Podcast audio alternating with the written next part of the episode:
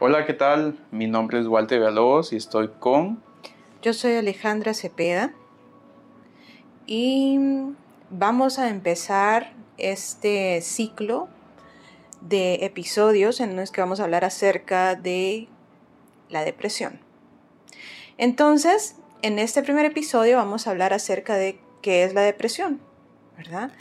Y em, pues prácticamente lo que vamos a hacer es hablar acerca de lo que creemos nosotros que puede ayudarles a ustedes em, a entender de qué se trata esto, la depresión. Entonces, ¿qué es lo que vamos a hablar hoy? Vamos a hablar un poco acerca de qué es la depresión, los síntomas que hay en esta enfermedad, las causas. Vamos a tocar un poquito acerca de tratamiento. También vamos a hablar acerca de diferentes tipos de depresión, ¿verdad? Y em, algunos signos y síntomas que las personas pueden estar experimentando. También vamos a hablar acerca de algunos factores de riesgo que pueden hacer que aparezca eh, la depresión en algunas personas, como por ejemplo eh, la genética, los eventos de vida y algunas condiciones médicas. Y pues al final lo que vamos a hacer es discutir un poquito acerca de algunos tratamientos em, para la depresión, incluyendo la medicación, la terapia y algunos cambios en los hábitos em, diarios que podemos hacer para poder em, mejorar nuestra salud mental. Perfecto. Bueno, de primero, la depresión es una enfermedad y vamos a decir que es una enfermedad común, en el sentido de que cuando uno empieza a conocer acerca de qué tan frecuente aparece esta enfermedad, uno empieza a conocer que empieza a suceder en muchos países, ya sea muy desarrollados, países pobres, empieza a suceder en diferentes tipos de etnias, razas, mujeres, en hombres, em, incluso en niños. Entonces, no solamente el impacto que tiene es bastante grande, bastante profundo, mm, porque es una enfermedad muy seria. Yo creo que cuando digo serio, me refiero a que puede afectar negativamente muchos aspectos de, de la vida de las personas que la padecen. Por ejemplo, en su trabajo, también a nivel personal de cómo se siente la persona con su familia, eh, con sus amigos. Entonces cuando nosotros podemos observar esto, digamos desde, desde una perspectiva amplia, nos damos cuenta que es, es lo que involucra todo. Es decir, toda nuestra vida son esos contextos o esos ambientes que describí ahorita, el trabajo, la familia, los amigos. Entonces, nosotros cuando padecemos depresión, nos puede conducir a diferentes problemas en esos ambientes que les estaba comentando. Entonces podemos entender la enfermedad como algo que desgasta, no solo a nivel emocional, como la gente generalmente lo piensa, sino incluso a nivel físico que vamos, a hablar en un momento de eso. Y mm, creo yo que tal vez la parte que podemos empezar a hablar ahorita es cómo puede impactar a nivel laboral. ¿Qué podrías aportar ahí? Bueno, es que si nos ponemos a hablar acerca de cómo puede impactar, digamos, a nivel laboral o familiar o personal, entonces tendríamos que empezar a hablar acerca de los síntomas, porque muchos de los síntomas son los que hace casi imposible a una persona poder funcionar en su día a día. Entonces, podría decirte, bueno, una persona que tiene depresión puede ver afectada su, su, mm, su ámbito laboral porque primero, o sea, su estado de ánimo no está bien, ¿verdad? Les cuesta mucho poder realizar las actividades diarias, no, su concentración y su atención eh, no están al 100. O sea, hay un montón de cosas que se ven afectadas aquí que pueden hacer de que tu trabajo no sea em, tan efectivo como, como cuando no estás deprimido, pues. Claro, entonces una persona que tiene depresión, en primer lugar, pues es alguien que se siente triste, se siente desanimado, decaído. Y esta emoción o esta sensación tiende a permanecer con él de una manera, digamos, constante eh, y, prolongada. Es decir, es un estado en el cual la sensación que hay viene desde hace un tiempo y permanece con él. Que esta, digamos, es una característica esencial que tiene que tener una persona en la cual nosotros diagnosticamos con depresión, ¿verdad? ¿Por qué es importante hablar de esto? Porque en la vida de todos nosotros, en algún momento nos vamos a sentir tristes, nos vamos a sentir desanimados, nos vamos a sentir em, mal. ¿Y cómo yo puedo empezar a ver, digamos, que esta reacción realmente obedece a una depresión o obedece a algo que nos pasa a muchas personas en la vida, digamos, como que tenemos que vivir. Es decir, parte de las experiencias que tenemos que, que ir teniendo en nuestra vida. Justamente, digamos, una de las diferencias es esa. Es decir, si acaba de pasar un evento que está siendo difícil, que me está haciendo em, hacerme sentir triste o hacerme sentir mal, pues deberíamos de solo observar que esa situación, el cómo yo me siento, se vaya resolviendo de a poco según el tiempo va pasando. ¿Y cómo sabrías entonces que no es solamente tristeza y es un episodio depresivo? Por ejemplo, ¿cuánto tiempo ha estado sintiendo esa persona esa sensación? ¿Cuánto tiempo lleva así? Si logramos encontrar el, evento que lo desencadenó. Son algunas de las cosas que en la práctica clínica, es decir, en nuestra clínica nosotros vamos justo preguntándole a la persona para poder ir decidiendo esto. ¿Por qué? Porque eso va a empezar a, ayudarnos a, a, ir definiendo, digamos, si estamos ante una enfermedad como la depresión o solamente a una sensación o una emoción de tristeza que puede, digamos, como ser un poco enredado ahí y es donde a veces las personas, digamos, se confunden em, entre alguien que tiene depresión o alguien que le pasó algo malo, algo triste y se siente así.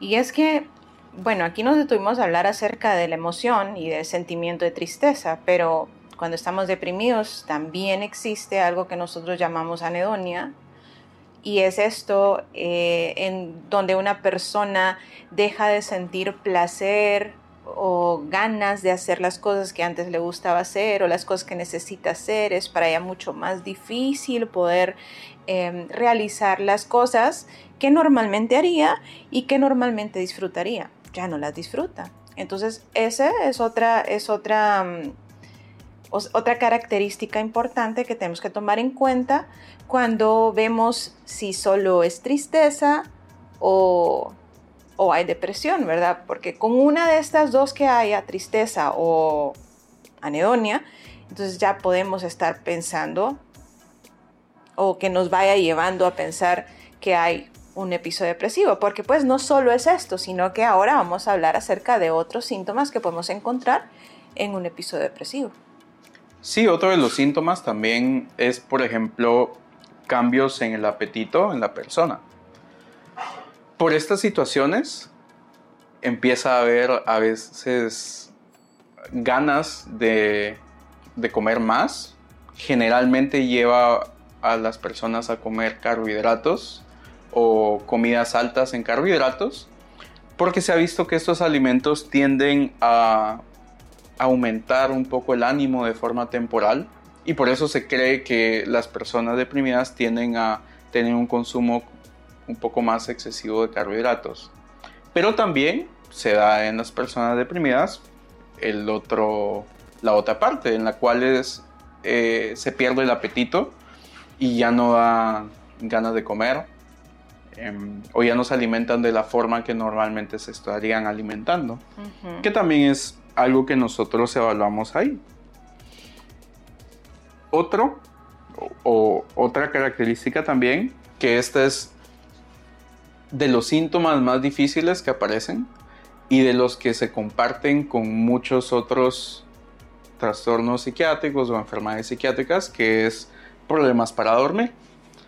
Dentro de los problemas para dormir, eh, no solamente es de los síntomas que aparece de forma inicial, sino que es de los síntomas que cuesta más recuperarse. Generalmente en las personas deprimidas hay mucha dificultad a dormir porque se altera demasiado, digamos, como el ciclo de sueño que tiene que estar pasando, como hablábamos ahorita con Ale.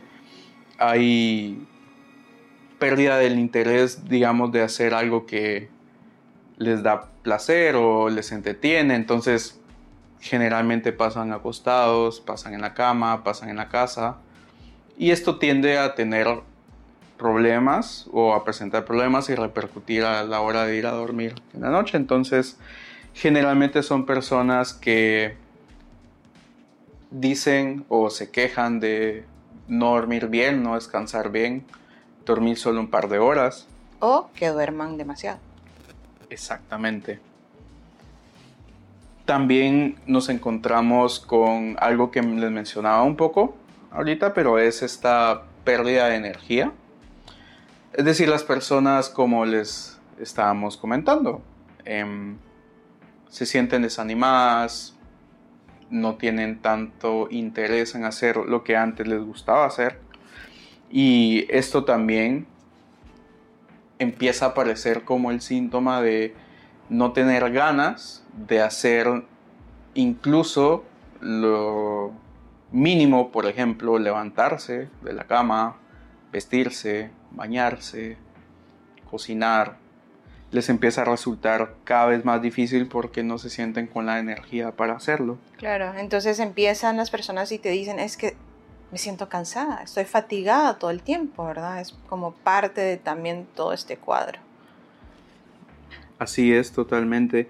Y mm, ahí también, digamos, como viene, viene este que tú estabas mencionando al principio, que es una parte que nosotros evaluamos también. Y son los problemas a nivel cognitivo. ¿Con esto qué nos referimos nosotros? Las personas deprimidas tienen problemas para concentrarse, para mantener la atención, para poder hacer las tareas que tienen que hacer, para, pensar de una forma más clara. Para tomar decisiones. Para tomar decisiones. Se les empieza a olvidar dónde dejaron las cosas. Empiezan a tener problemas para recordar cosas más importantes, para terminar tareas, para resolver problemas. Entonces cognitivamente hay un deterioro también eh, a ese nivel. Y otra cosa importante que también evaluamos en nuestra consulta es estos pensamientos y sentimientos que las personas deprimidas suelen tener, que son pensamientos de yo no valgo nada, nadie me valora, o yo soy el culpable de la, de, la situación en la que me encuentro, yo tengo la culpa de que X o Y haya pasado, e incluso llegar a pensar, preferiría estar muerto, preferiría quedarme dormido y nunca despertar, preferiría salir huyendo a un lugar donde nadie me conozca o también podrían estar estos pensamientos de quiero matarme, me voy a matar, ¿verdad? Entonces son em, formas de pensamiento, digamos, que pueden presentarse una persona que puede tener depresión. Sí, entonces, estos síntomas de los que nosotros les hablamos tienen ese nombre, síntoma, porque son percibidos por la persona que los está padeciendo. Es decir, si yo ahorita presentara depresión, me quejaría de esos síntomas que les estaba diciendo. Sentirme triste, no tener ganas de, por ejemplo, ver un episodio de Netflix, estoy comiendo menos, estoy teniendo problemas para dormir, no me siento con energía, siento que no me concentro, estoy cansado todo el tiempo y siento que no voy a salir de acá y que nada se va a arreglar para mí. Por ejemplo, esa sería la presentación clínica de una persona deprimida con los síntomas que yo les mencionaba. Pero es importante acá donde nosotros podemos ver también cómo una persona padece depresión. Y a esto nosotros le llamamos signos. Es decir, las cosas que nosotros podemos ver, por ejemplo, si tuviéramos a una persona deprimida con nosotros, por ejemplo, verla llorando y que este llanto sea constante, sea muy frecuente, eh, como les decía em, Alejandra, ver o darnos cuenta que tiene problemas para dormir, que tiene cambios en su apetito, que se queja de no sentirse con energía o sentirse cansado o débil a cada momento. Y aquí voy a hacer un espacio y es también es importante por esto eh, que podamos corroborar información con el familiar o con alguien que esté acompañando a la persona, porque esta persona también ve em, lo que está sucediendo. También puede ver a su familiar o a su amigo o a su pareja que está, que está sin ánimos, que pasa eh, dormido la mayor parte del tiempo o acostado la mayor parte del tiempo, que dejó, digamos, de, cuidar de, sí mismo, digamos, no quiere bañarse. Y esto también los familiares lo ven, es algo que se puede ver, ¿verdad? Sí, nosotros nos ayudamos un poco de eso y se lo mencionamos porque tal vez a ustedes les puede sonar de conocer a alguien que le está pasando esto y tal vez le puedan recomendar que pueda ser visto por un profesional para que le ayude. Sí, buscar ayuda.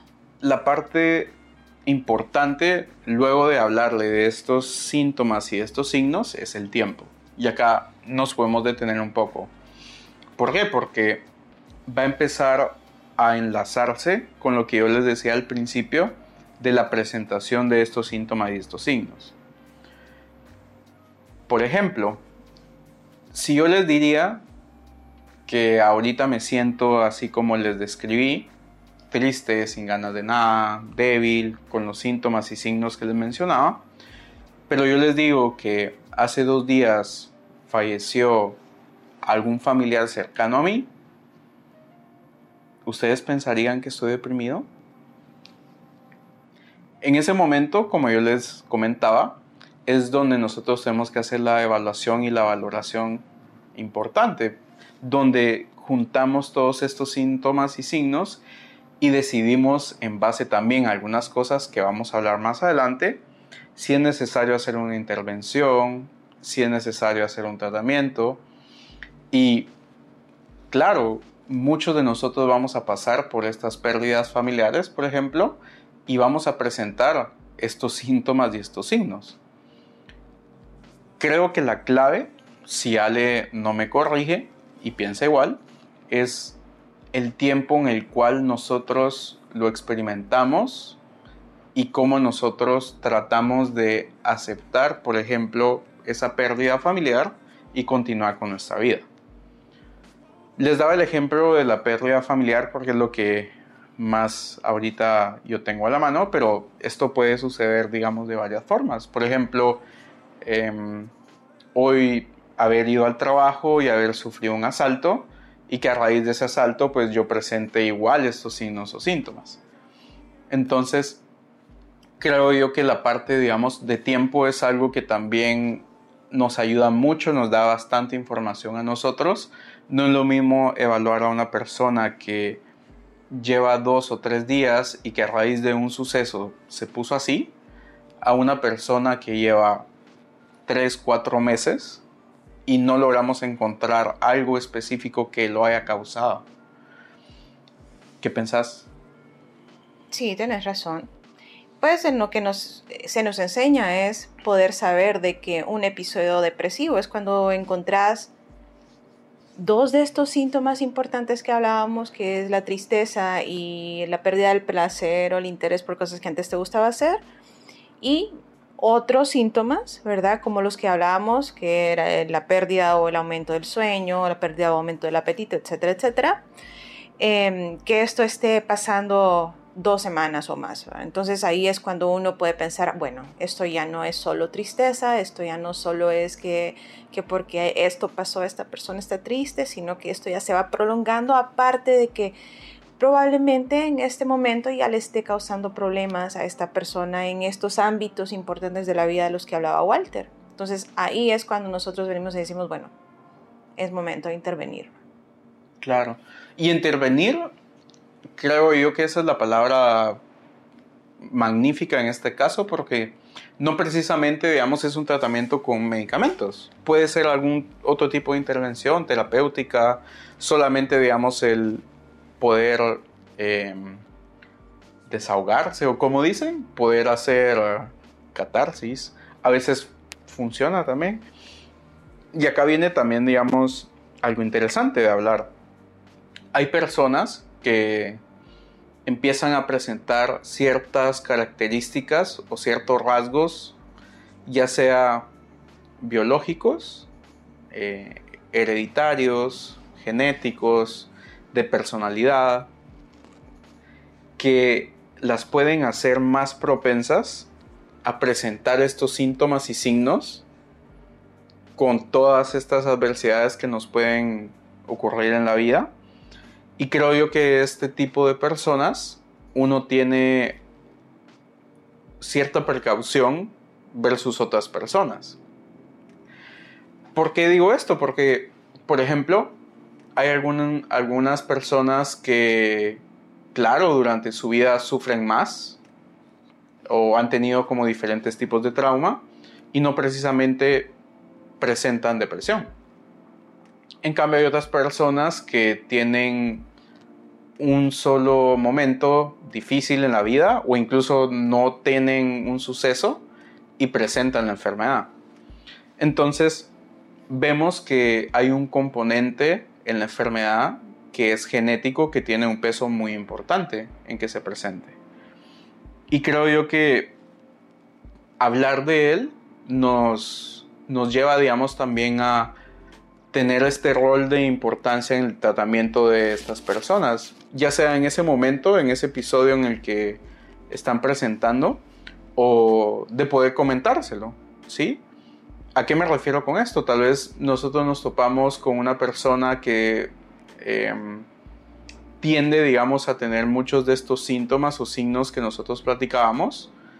Em, y es alguien que generalmente o constantemente tiende a aducirlos a eso que le pasó, a ese trauma o a esa experiencia, pero que tal vez es una persona que se beneficiaría de un tratamiento con medicamentos que le ayude biológicamente, es decir, a nivel de su genética, a que estas adversidades de la vida, que todos las vamos a vivir, no generen tanta disfuncionalidad o tanto disconfort en su vida. También otros factores de riesgo de los que podemos hablar son las enfermedades crónicas.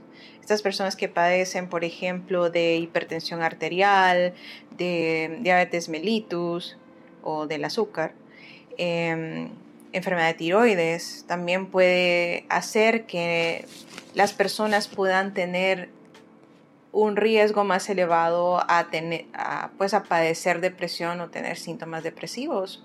Por lo mismo, ¿verdad? Porque hay cambios en, su, en todo su cuerpo, digamos, un proceso inflamatorio, digamos, más adelante vamos a hablar de eso, em, que hace que que todo en su cuerpo cambie y tenga entonces em, eh, la aparición de, estos síntomas. Entonces sí, también es un, factor de riesgo. Las personas con, con ah, padecimientos que les dan dolor, eh, mucho dolor crónico o las, personas que padecen de cáncer, por, pues por los mismos cambios que, que, que está sucediendo en su cuerpo, las hacen más propensas a poder tener eh, depresión.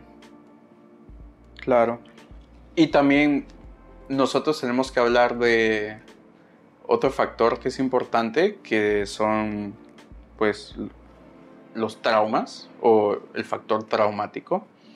Y a esto nosotros referimos cuando, em, o mejor dicho, le llamamos a esto las experiencias que nosotros vamos teniendo en la vida. Em, por ejemplo,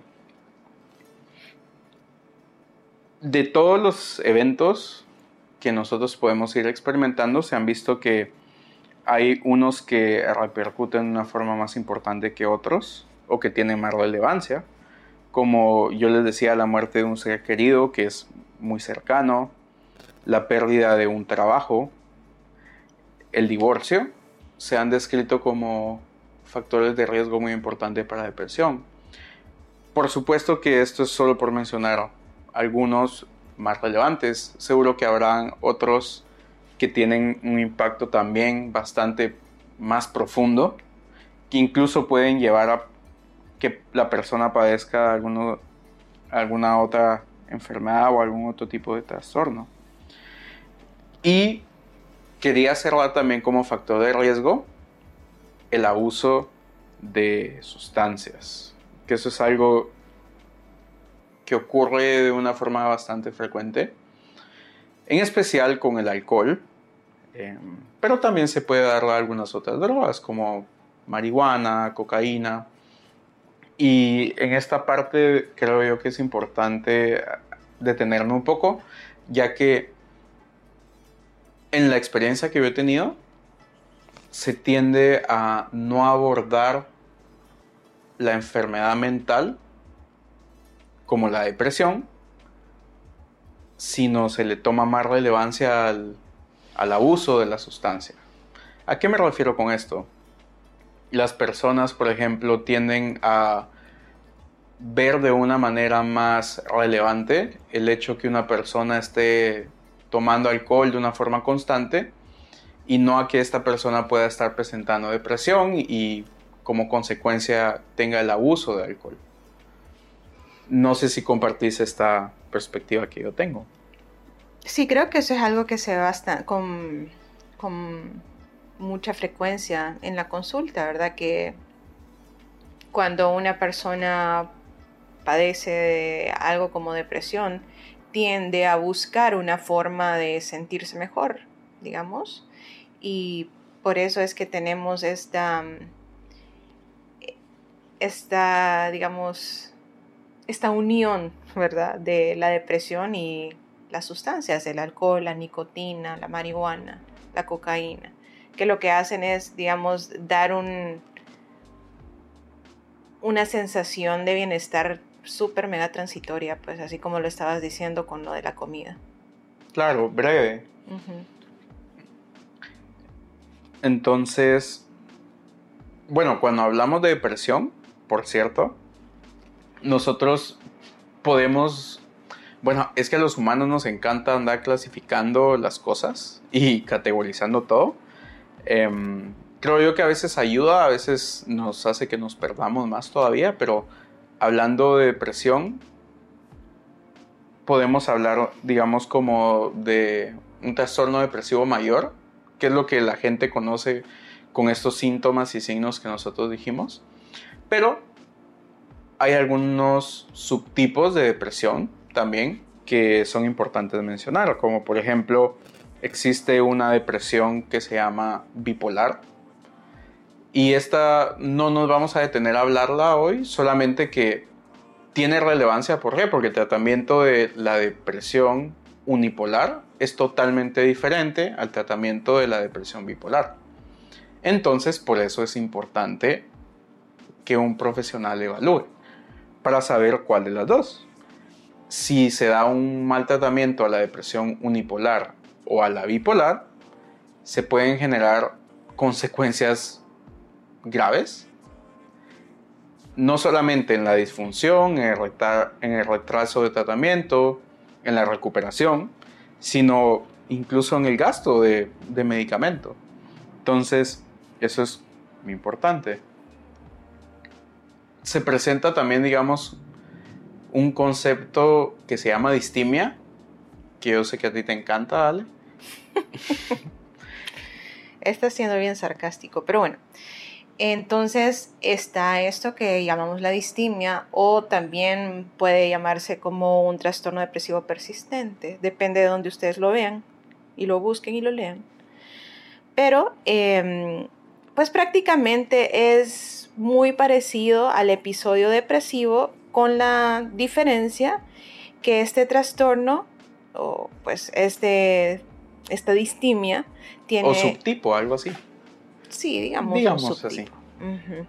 Entonces, eh, tiene, es más crónico, tiene más tiempo de existir, Mucho más ¿verdad? Tiempo. Mucho más tiempo. Generalmente eh, son personas que presentan estos síntomas, eh, son molestos, ¿verdad? Persistentes, pero algunas personas no son, no llegan a ser tan disfuncionales, ¿verdad? Sí, digamos la, la aparición de los síntomas parece ser no tan grave como en otros, como les estaba mencionando. Hay personas que incluso no se quieren levantar de la cama, no se bañan en semanas. Y estas personas, como les decía Ale, parece ser que a pesar que están los síntomas, no tienen un impacto tan profundo en ellos. Entonces no tiene tanta disfuncionalidad, son personas que a pesar que no tienen este impacto, no tienen esta gravedad, sí se presenta de forma crónica y por lo mismo pues hay que tratarlas.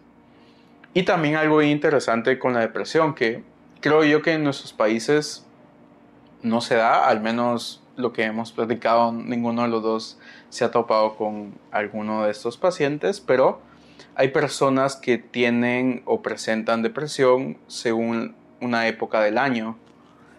Em, tiende a aparecer, por ejemplo, en invierno, cuando se tiene menos acceso a la luz solar, se tiende a estar más adentro para protegerse de las condiciones climáticas. Em, ya les contaré más adelante si alguno de los dos tiene algún paciente que presente algo así. Mm, es como bien difícil que estando muy, muy, muy cerca del Ecuador podamos tener una, depresión estacional, pues, o estas depresiones que se, que se presentan en, en estos meses en donde los países que están más hacia el norte presentan, digamos, menos cantidad de luz durante el día, un clima frío, como decía Walter, no pueden salir de su casa. Creo que está bastante relacionado con esto de la luz, ¿verdad? Entonces... De la luz solar. Ah, claro, de la luz solar. Entonces sí va a ser como muy difícil, a menos que nos vayamos como a Noruega, Alemania, no sé. Quizás Y eso da pie para empezar a hablar de este tema que también es importante, bueno, ya hablamos sobre depresión, qué es, los síntomas, los signos, qué tipos. Y alguien una vez me preguntó así como, pero entonces la depresión de dónde viene o, o qué pasa. Y pues yo me a la tarea de explicarle un poco la hipótesis, digamos, más relevante, más que el día de hoy tal vez está en boca de, la mayoría de personas, no solo por el tratamiento, sino por la forma en la que se dio, digamos, como la revolución en, el manejo de, la depresión. Digamos, es la teoría más común, es la que, como dijiste, conoce todo el mundo, ¿verdad? Es lo que es lo más viejito. Claro, sí. Em, bueno, no lo más viejito, fíjate, porque salieron otras hipótesis, pero dentro de esas anteriores se descartaron. Y esta es la que más viejita tiene más relevancia incluso al día de hoy. Y es, o el nombre que tiene esta primera hipótesis se le llama monoaminérgica. Básicamente lo que dice la hipótesis es lo siguiente. En nuestro cerebro, nuestras neuronas utilizan unos mensajeros para comunicarse entre ellas. Y esta comunicación permite que nosotros hagamos acciones, hagamos cosas, eh, involucra cómo nos sentimos y involucra todo lo que nosotros hacemos. Por ejemplo, hablarles ahorita a través de, de este podcast.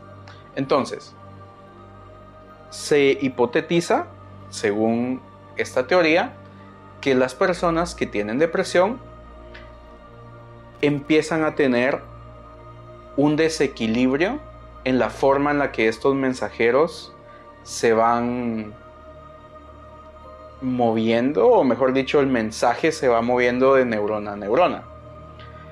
Algunos dicen que involucra a uno, a un mensajero, así fue como inició, pero hoy en día sabemos que involucra a todos los mensajeros que, que hay en nuestro cerebro y que están en varias regiones diferentes. Es decir, un tipo de mensajero se le llama a la serotonina, que es bastante famosa. Podemos hablar también de la dopamina, de la noradrenalina. Podemos hablar de otro mensajero que se llama GABA. Y todos estos mensajeros en diferentes regiones de nuestro cerebro, por ejemplo en la región de, la frente, al lado, atrás, etcétera, etcétera, es el sistema que utiliza para poder comunicarse.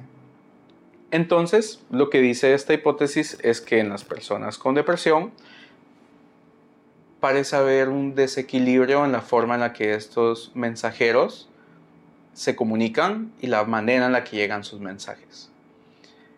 Entonces, por eso nosotros damos ciertos medicamentos para tratar de mejorar la forma en la que estos mensajeros mandan esos mensajes y que se logre equilibrar bien el mensaje y el mensajero, los dos.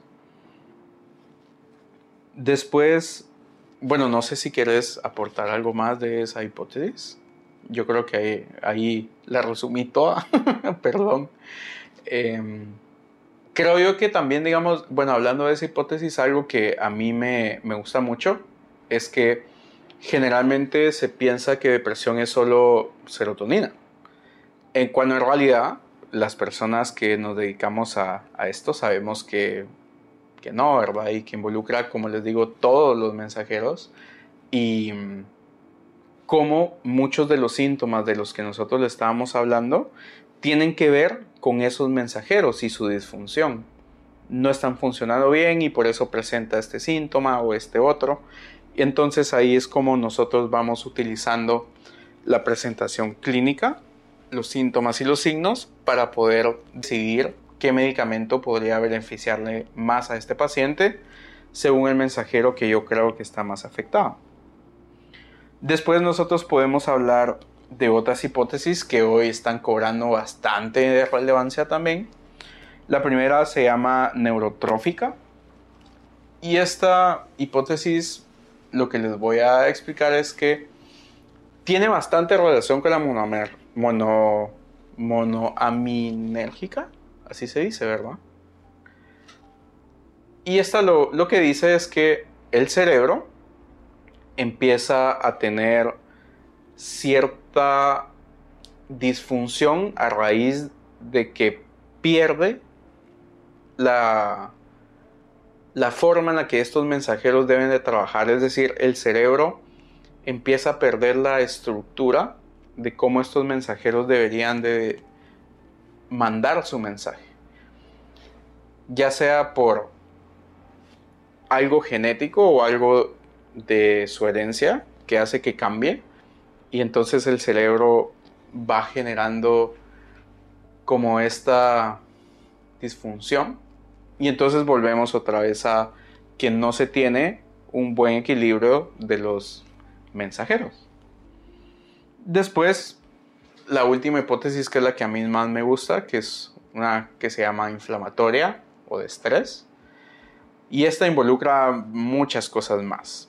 No voy a alargarme tanto en esto y solo les voy a contar que tiene que ver con una inflamación crónica que está ligada al estrés que nosotros percibimos desde que estamos en el útero de nuestras mamás.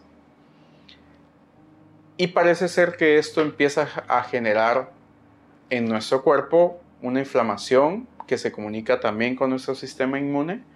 Y todo esto hace que en nuestro cerebro empiece a existir como dificultad para que estos mensajeros que les digo se comuniquen. Entonces, volvemos otra vez a la hipótesis del principio, que por eso les decía. Y les decíamos con Ale que tiene mucha relevancia porque parece conectar todo esto que ha salido a la luz ahorita. Y ya no quiero enredarme tanto con las hipótesis, sino solamente aclarar de que no es una hipótesis la que tenga que explicar todo lo de la depresión. Creo yo, no sé si tú lo compartís, que no vamos a encontrar, digamos, como una sola hipótesis para explicar por qué se da, sino todas, digamos, como tienen mecanismos que se van uniendo una con otra y que hace que aparezcan estos síntomas y estos signos. Entonces, los factores que hablábamos genéticos, con los ambientales, van generando relación entre ellos y haciendo que aparezca la depresión. ¿Qué te parece? Sí, yo creo que, em, así como lo dijiste, es como tomar en cuenta que no solo es que, digamos, que mi mamá tiene depresión, entonces yo voy a tener depresión, ¿verdad? No solo son eh, no solo es lo genético, son los factores de riesgo de los, de riesgo de los que ya habías hablado. Y, y, luego si lo, digamos, si lo enlazamos con lo que estabas hablando acerca de las, de las diferentes hipótesis acerca de la depresión, pues es como, como este círculo, ¿verdad? Como este, estas piezas que se unen todas para poder eh, armar la depresión y que se presente en una persona. ¿verdad? Es como es la genética, son los factores de riesgo, factores ambientales y todos esos cambios que podemos, que, de los que hablaba Walter en neurotransmisores, en inflamación y, y esto de la hipótesis neurotrófica, que pues son componentes importantes para que pueda manifestarse la depresión en una persona. Perfecto. Entonces, ¿algo más que quieras agregar? Pues yo no sé, pero yo creo que he cerrado siempre eh, los capítulos diciendo que la depresión es una enfermedad. Es una enfermedad que necesita ser tratada. Si, si fuera cosa de voluntad, si fuera cosa de, de, tener eh, fuerza. Fuerza y, y cambiar nuestra querer. Ajá, querer o cambiar nuestra forma de pensar. Entonces creo que no hubieran personas con depresión, no hubieran psiquiatras tampoco. Entonces es como dejarles eso, véanlo de esa forma. La depresión, igual que muchos de los trastornos con los que nosotros lidiamos en la consulta, son enfermedades crónicas que necesitan ser tratadas. Sí, y me, me encanta esa forma de cerrar. Y yo lo único que agregaría es, es incluso eso desde una perspectiva de, de quien la padece. De, estoy seguro si ellos podrían elegir no sentirse así, cada uno lo que, de los que nosotros conociéramos no lo harían. Claro, es que no es cuestión de yo me quiero sentir así, pues, pero bueno. Entonces, si conocen a alguien que está pasando por algo parecido a lo que hemos mencionado, si ustedes están pasando por algo eh, parecido a lo que hemos mencionado, pues el único consejo que podemos darle es busquen ayuda porque pueden definitivamente sentirse mejor. Claro, y creo yo que también algo importante, la promesa no es que todo se va a solucionar o todo se va a arreglar, porque también sería mentirles. Hay algunas personas que es un poco más difícil que otras, pero definitivamente sentirse así es horrible y saber que hay un tratamiento que tiene probabilidad y la ciencia lo ha demostrado que te puede ayudar y darte esa oportunidad, creo yo que vale la pena, vale la pena intentarlo. Entonces, dejamos este episodio por hoy.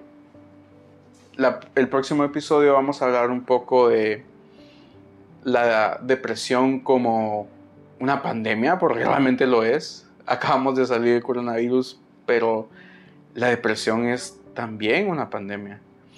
Y ya saben, si tienen dudas, comentarios, preguntas o aportes que quieran hacer, pueden hacerlo al correo. Pueden buscarnos como Insight en Instagram, en Facebook o escribirnos por cualquier medio. Mi nombre es Walter. Yo soy Alejandra. Y nos vemos. Bye.